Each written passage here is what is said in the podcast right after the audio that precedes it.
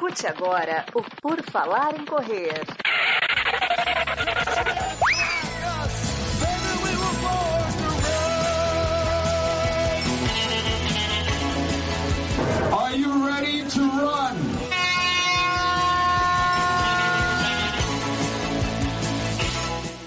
Mais um Redação PFC tem início na manhã do seu sábado, na madrugada do seu sábado, quando você madruga cedinho, cedinho, cedinho. Já está lá o Redação PFC 39 neste dia 29 de janeiro de 2022. Eu, em Augusto, vou trazer para vocês todas as notícias desta semana que tão ruim. Vamos conversar que está ruim, mas a gente vai dar o nosso máximo aqui, né, Marcos Boas, para tentar levar o pessoal até o fim do podcast. É isso aí, pessoal. Bom dia para você que já acordou cedinho, está escutando o podcast. É isso, tem dia que a gente não tá com aquela vontade de treinar, não é o treino que a gente mais gosta, mas a gente dá um jeito de chegar até o final com o treino, não é verdade? A notícia hoje vai ser a mesma coisa, fica aí que vocês vão, vão gostar.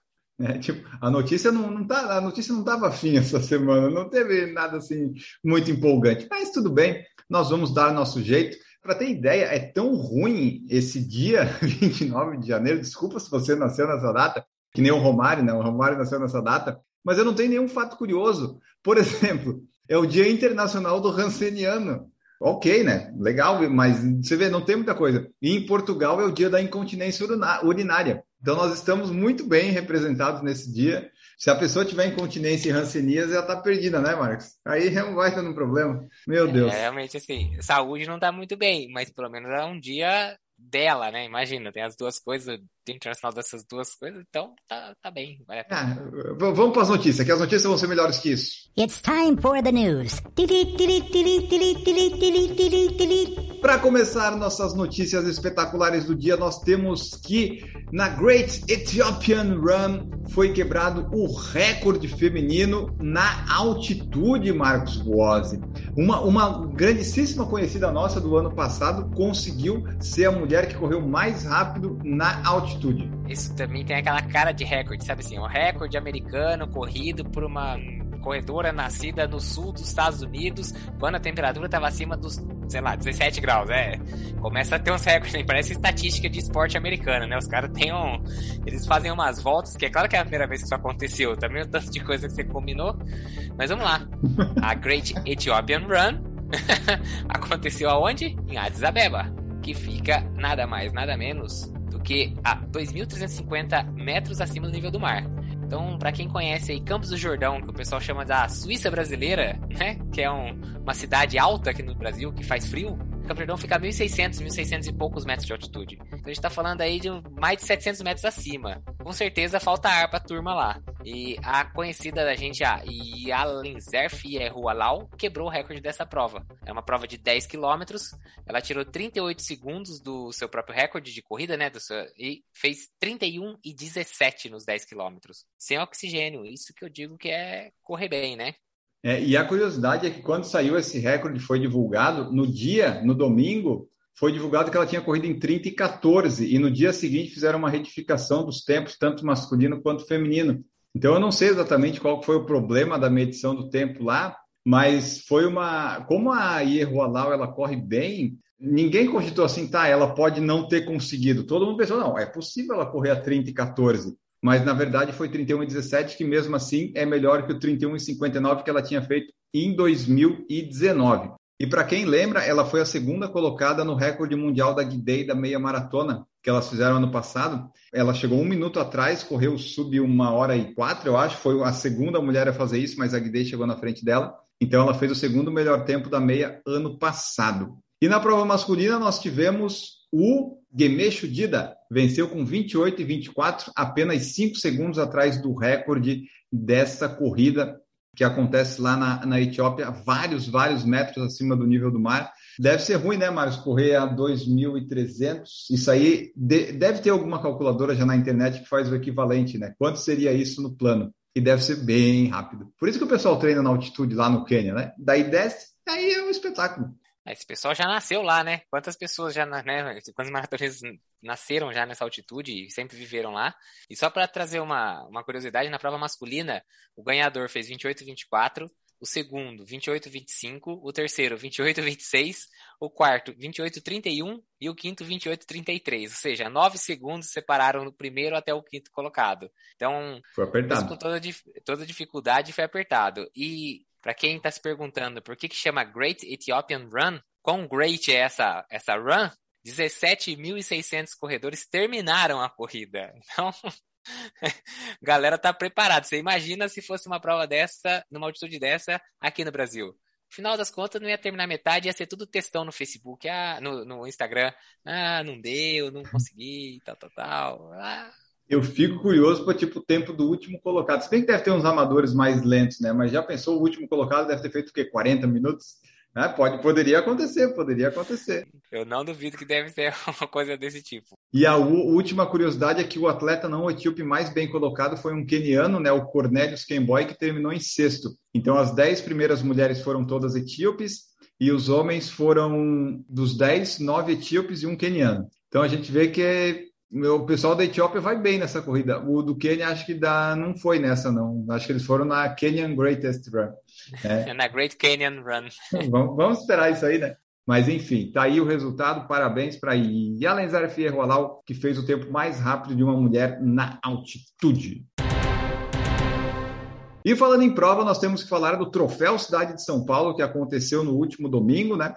O São Paulo fez aniversário numa terça-feira e a corrida, por causa daquelas coisas de feriado que vai para um lado para o outro, acabou sendo no domingo mas aconteceu lá a 24 edição para celebrar o aniversário da capital paulista e ela tinha largada e chegada lá na frente do obelisco no Ibirapuera, tinha distância de 10 e 6,1 quilômetros, corrida e caminhada, e diz que reuniu mais de 3 mil participantes. O evento é realizado pela JJS Eventos, sabia, Marcos? Do José João da Silva, sabe quem é ele? Bicampeão da São Silvestre e que também correu a prova. É a primeira vez que eu vejo um organizador correr a prova. Todo organizador que eu escuto da entrevista fala: não, a gente não consegue correr a prova, é muito difícil, porque muito problema, tal, não sei o quê. Olha, ó, ele não, ele é tão rápido que ele conseguiu correr a prova, mesmo a prova que ele tem organizado. E se fosse na década de 80, ele ganharia a prova, mas como ele começou a organizar na década de 90 só, né?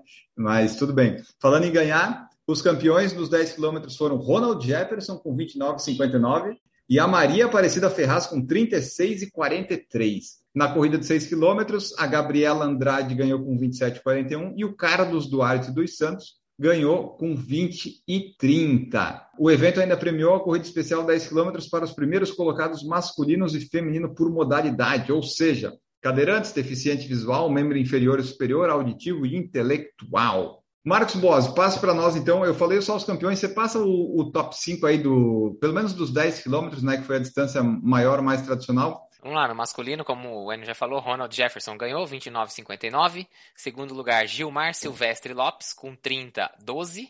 Quem lembra do Gilmar, ele participou no passado da Maratona de Valência. Ele fez, acho que, a terceira melhor maratona brasileira no passado. E em terceiro lugar, Jonatas Oliveira Cruz com 30,18. No feminino, a ganhadora, Maria Aparecida Ferraz, 36,43. Segundo lugar, Raíssa Marcelino, com 37,32. E em terceiro lugar, Viviane Amorim Figueiredo, com 39,01. Que aí, né? As corridas, elas estão acontecendo. A gente falou no semana passada da Track Field Run Series que está acontecendo, teve em Bertioga também. Então depende do poder público, mas elas estão acontecendo eu acho que são raras as que vão ser canceladas, assim, adiadas. Por enquanto está acontecendo eu acho que vai continuar nessa toada. Falando em provas que vão acontecer ainda, né? Nós tivemos divulgados alguns nomes de destaques que estarão na meia maratona Ras Al Khaimah, lá no Emirados Árabes. É, o pessoal lá tem dinheiro, né, Enio? Consegue chamar um pessoal de peso aí, né? Então, essa semana aí saíram alguns nomes dessa prova que vão, vai acontecer no dia 19 de fevereiro de 2022, um sábado. Além deles revelarem também lá o percurso da corrida, os patrocinadores e tudo mais, eles anunciaram alguns dos nomes então a gente vai ter aí, talvez como os dois destaques, masculino e feminino, né? No masculino tem o Abel Kipchumba e no feminino a Brigitte Kosgei, os dois do Quênia. Então, além desses dois nomes, vai também ter o, o Jacob Kiplimo, que é o atual recordista da meia maratona. Já no feminino, como eu falei, a Kosgei, Brigitte Kosgei, Kosgei. do Quênia, é, é, essa tem o um nome bem conhecido aí de quem acompanha a gente também, e vai também participar da prova. E a gente sabe que o pessoal lá do, dos Emirados Árabes, de uma maneira geral, conseguem contratar uns atletas fortes. Eles tentam fazer umas provas rápidas, mas o calor lá acaba sendo um pouco, sendo um fator limitante muitas vezes, né? É, você lembra, a gente fez a. Qual foi a maratona que a gente fez? Foi Abu Dhabi, né? Larga Abu muito Dhabi, cedo, isso. bem à, à noite, só que logo em seguida já vem o dia, o calor, e, e aí já era. A, a Cosgay, que você falou, né? Ela tem 1,449 era a atual recordista, até a Guidei bateu o recorde ano passado, então a Cosgay teve um, um, ano muito bom quando ganhou Londres e em 2019 e 20, e ela foi já vice-campeã nessa própria meia maratona, né? Hack Half Marathon, que é o RAK, que é o nome da cidade, né? Que é Ras Al Khaimah. Então, a Cosgay vai estar lá competindo para ver se vence esta maratona, que tem tudo para ser rápida. A gente vai ver, né? Se transmitir na TV, de repente, em algum canal, nós transmitimos para vocês também, porque sempre pode acontecer. Se você tem a Cosgay, o Kiplimo, tem o Kipchumba, que tem o segundo melhor tempo de meia maratona em 2021, tem um recorde pessoal de 58,7, tem a Cosgay, a corrida vai percorrer a deslumbrante ilha de Marhan, tendo como pano de fundo o pitoresco Golfo Pérsico. Então, se a pessoa quebrar, ela pelo menos tem uma vista bonita, né? Tipo, ah, quebrei, não, onde eu estou? Já encosta ali na praia e já aproveita, já pega uma prainha. Não dá para pedir uma cerveja, né? Porque acho que lá bebida alcoólica é proibido, mas pelo menos curte uma praia, né? Exatamente. E só para completar, a última informação do Kipchumba é que ele venceu a meia maratona de Valência ano passado, a mesma que a Guidei bateu, a, é, a Guidei bateu o recorde mundial, e ele venceu também o At Zero Road to Records 2021, aquela corrida que a Adidas fez para bater vários recordes que a gente falou no redação que teve recorde de 1.500, 5 mil, 10 mil, que até a Agnes Tirop fez, que infelizmente Isso. depois foi, foi assassinada, né? Aconteceu. Mas foi lá nessa etapa. Se te oferecessem uma passagem, uma inscrição para correr lá, você pensava em ir ou não, Marcos? Não pensava, eu ia com toda certeza. Tá doido? Infelizmente eu não... não tenho essa notícia ia, boa para te dar. Eu ia. Eu só não tenho, eu só não tenho essa disponibilidade para te levar lá. Infelizmente. Um dia o canal vai, vai permitir isso. Vai, vai. E continuando lá no Emirados Árabes Unidos, nós temos que a edição 2022 da Maratona de Dubai não vai acontecer em janeiro, ela foi adiada por causa da Covid-19, né? Do, janeiro ainda está os casos altos, tal, resolveram que é, iria ser adiada e eles esperam que aconteça em dezembro, porque uma das razões de ter sido adiada é que tem as diretrizes lá de segurança e estava dentro dessas diretrizes a proibição temporária de voos de Quênia e da Etiópia. Então, se na maratona de Dubai tu não pode ter Quênia e Etiópia, tu não pode fazer a prova. Exatamente isso. Ah, é, é o atrativo dos caras trazer os grandes nomes da maratona mundial, que são obviamente quenianos e etíopes, né, em sua grande maioria, ou ali tem algum pessoal ali dos Emirados Árabes que se naturalizou porque foram trazidos, né? E aí você não pode trazer ninguém da, de Quênia nem do Etiópia, você cancela a prova, né? Você adia a prova, deixa para outro dia, porque não vai funcionar, não vai dar certo. E eles esperam que em dezembro, né? A data provisória é 10 de dezembro de 2022. Esperam que eles consigam realizar a prova e aí sim com todos os nomes que provavelmente eles já devem estar tá em contato para trazer, para participar. É, e sendo em dezembro, ela ia competir ali com a Maratona de Abu Dhabi, que acontece em, no, em 26 de novembro, e tem também ali perto a Maratona de Valência. Então pode dar uma competida com isso. E só para lembrar, Dubai, ela foi realizada a primeira vez em 2000 e ela começou a oferecer prêmio de 250 mil dólares para o primeiro lugar em 2008 e um bônus de um milhão para o recorde mundial. Embora esse bônus não exista mais e também nunca foi oferecido porque não foi quebrado lá, e o prêmio em dinheiro também foi cortado, a recompensa agora é de 100 mil dólares para o primeiro lugar e continua sendo uma das maiores premiações. Então os sheiks viram, vamos dar dinheiro para ver se o pessoal bate recorde. O pessoal não bateu, eles foram cortando, cortando, diminuindo, mas 100 mil ainda é bom. Mas só em dezembro agora vamos ver. Acho que dezembro dá para sair, né? Eu acho que eles até foram cautelosos demais, mas de repente é o Talvez seja a época melhor em Dubai, eu não conheço as condições climáticas lá. Deve ser ruim o ano todo, talvez. Então, janeiro e dezembro deve ser a menos pior. Continuando na linha de kenianos, hoje estão ó, as notícias, a gente está tá, tá conseguindo comentar bastante notícia. A keniana Ellen Obiri foi anunciada no time da ON. A Ellen Obiri está on, Marcos Boas. Agora a gente vai ver a Ellen Obiri correndo de Cloud Boom Echo, provavelmente. Dois. Foi um tênis, inclusive, que a gente viu, no, acho que a terceira colocada da maratona de Berlim no ano passado, tava com esse tênis. Brincadeiras à parte, né? Esse é o tênis com placa de carbono aí da, da marca On. Uma marca bastante até conhecida entre triatletas, né? Não, só tem uma presença na corrida, mas não tá ali no pé da, da elite mundial. Mas tem ali uma presença um pouquinho maior no triatlo. Um triatleta gosta dessas tecnologias diferentes. A On tem aqueles parece uns casulinhos, né? Uma, sei lá, uma colmeia assim na, no solado do tênis, que tá, ali tá a tecnologia deles. E agora eles conseguiram trazer aí a keniana Ellen Obiri para o time da ON.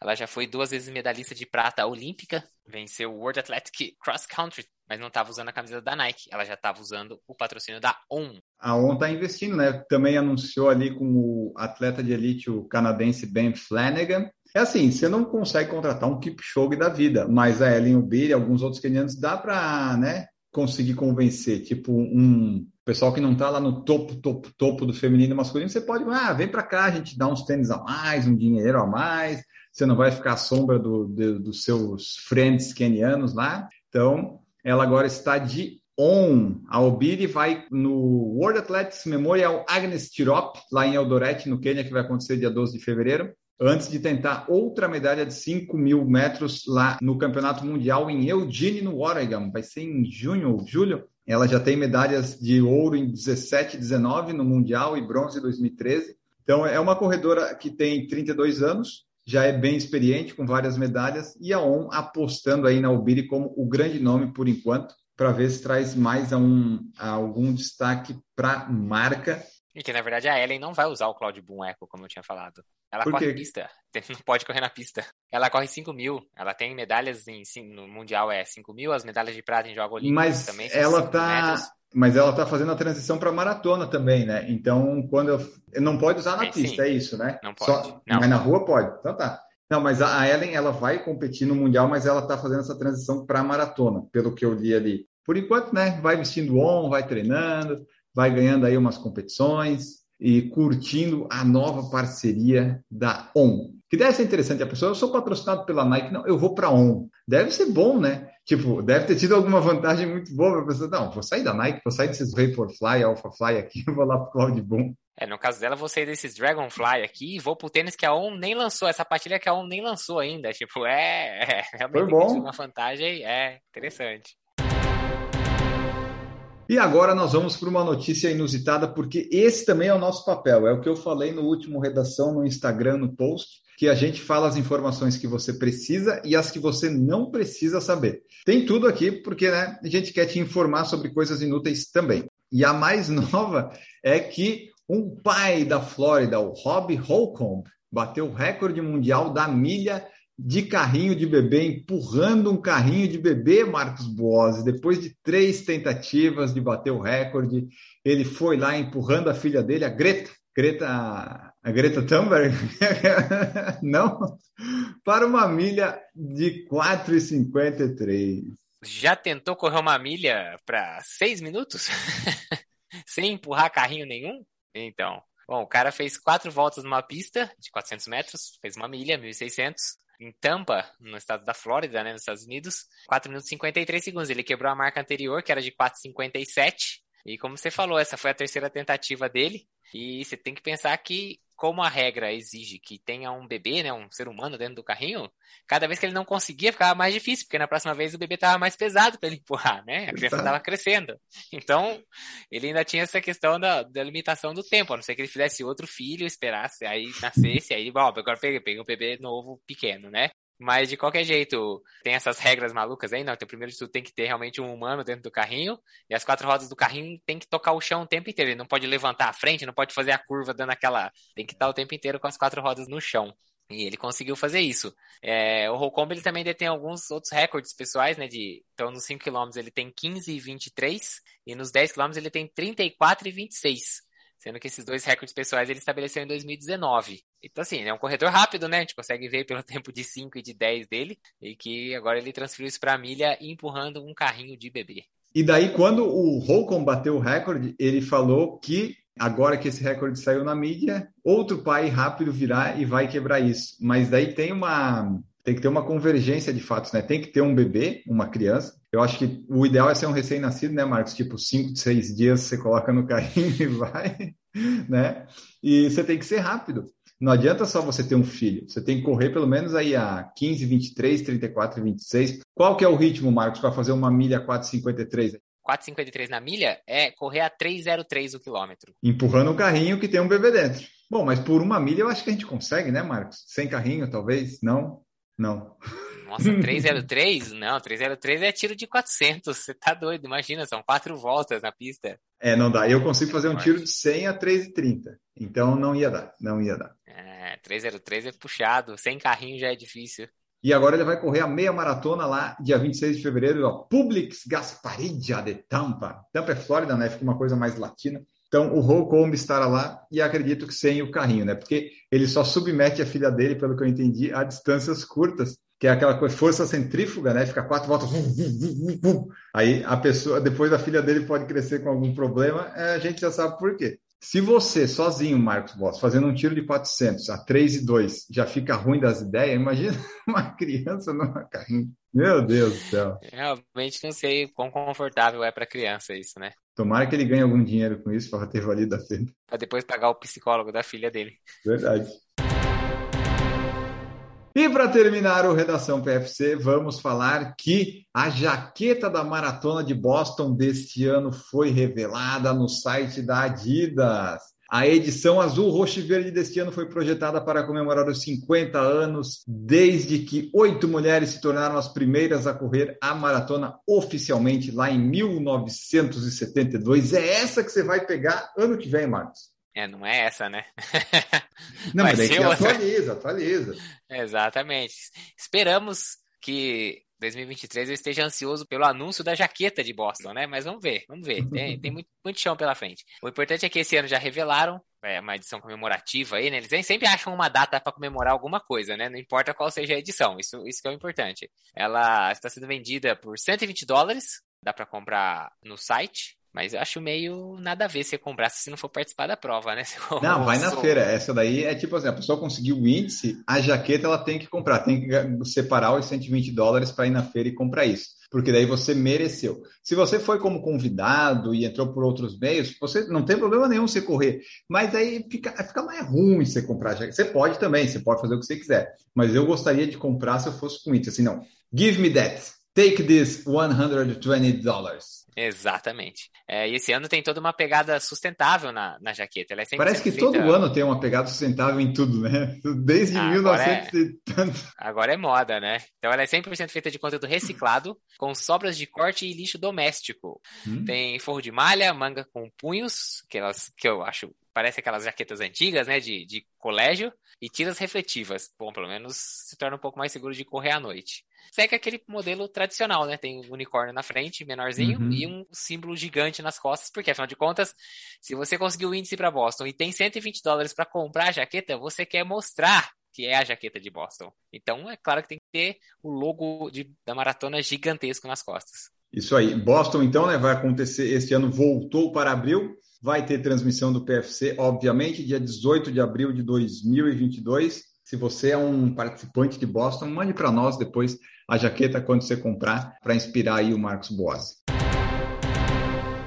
E antes de entrar no momento off, só lembrando vocês que no site do PFC e também no Instagram e nos vídeos no YouTube tem cupons de desconto de 10% para o Circuito Santander Track and Field Run Series. As etapas de fevereiro e março tem tudo lá o Vila Nova Conceição em São Paulo, Shopping Miller em Curitiba, lá em Sorocaba, Vila Romana Shopping Florianópolis que eu vou participar, tem Marília. A de fevereiro e março tá tudo com cupom de 10% lá no site do PFC. Você pega o seu e vai correr em João Pessoa, Brasília, Feira, Campinas, Marília, escolhe a sua distância e corre lá, que quase todo fim de semana está tendo alguma etapa em algum lugar do país. Semana passada aconteceu a da Riviera de São Lourenço, lá em Bertioga. E as próximas serão a Vila Nova Conceição, em São Paulo, e a Shopping Miller, em Curitiba.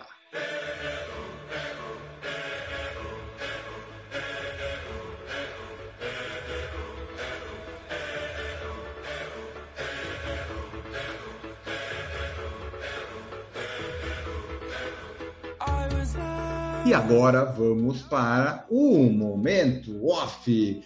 The Most Wanted Waited Moment, o momento mais aguardado desta edição. Não sei se é mais aguardado, mas enfim, nós vamos falar que nós uh, sempre damos dicas valiosíssimas para a nossa audiência e Marcos Voz vai dizer qual que é o dele. Vou trazer uma dica do Disney Plus hoje. Não sei se eu já falei isso, acho que não, mas tem o Mandalorian, que foi a série que a Disney lançou acho que há uns dois anos atrás, o Mandaloriano. E agora é um outro spin-off que é uma outra série, né? Então, um spin-off de Star Wars e é uma outra série que se passa no mesmo tempo, ela é contemporânea ao Mandaloriano. Chama O Livro de Boba Fett. Boba Fett é um personagem que esteve nos filmes clássicos, né? Na trilogia original de Star Wars. Ele era um caçador de recompensas. E aqui a gente vê a história dele depois de que ele, na trilogia clássica, né? Ele é jogado para morrer. E a gente descobre que na verdade ele não morreu. Até porque a gente já viu ele no Mandaloriano. E aqui não a é gente vai spoiler entender. isso? Não é spoiler, porque se tem uma série hoje em dia e ele tinha morrido no filme, ele não morreu, né? A primeira cena da série é que ele não morreu. E spoiler de um filme de 1960 e pouco não é spoiler, né? Vamos falar a verdade, né? Então, se você não assistiu Star Wars até hoje, a trilogia clássica, sinto muito, tá errado. A série chama O Livro de Boba Fett e conta essa história, porque o ano passado, quando ele apareceu no Mandaloriano, todo mundo falou: Ué, mas o Boba Fett não tinha morrido?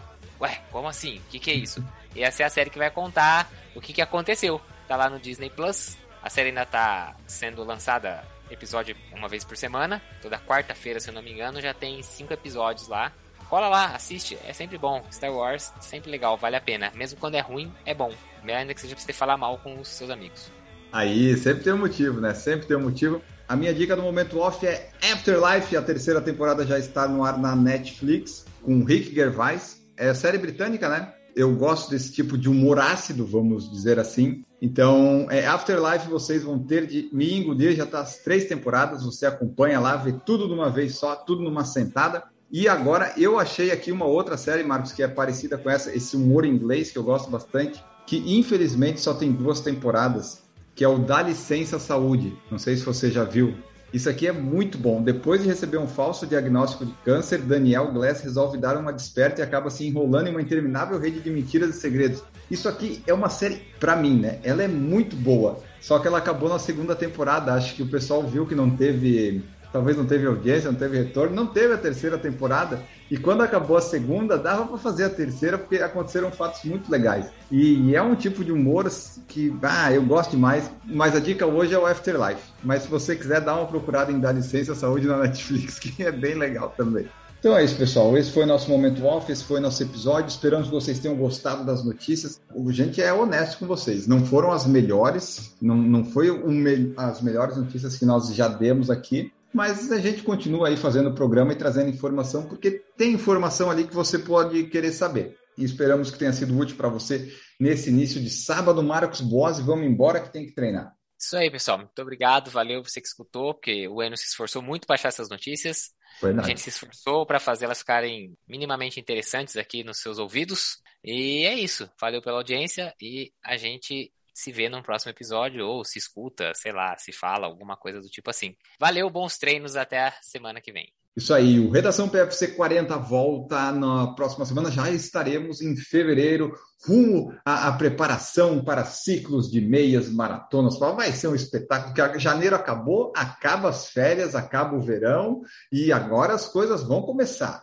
eu acho. Mas ficamos por aqui. Bons treinos para todos vocês, bom fim de semana e voltamos no próximo episódio. Tchau!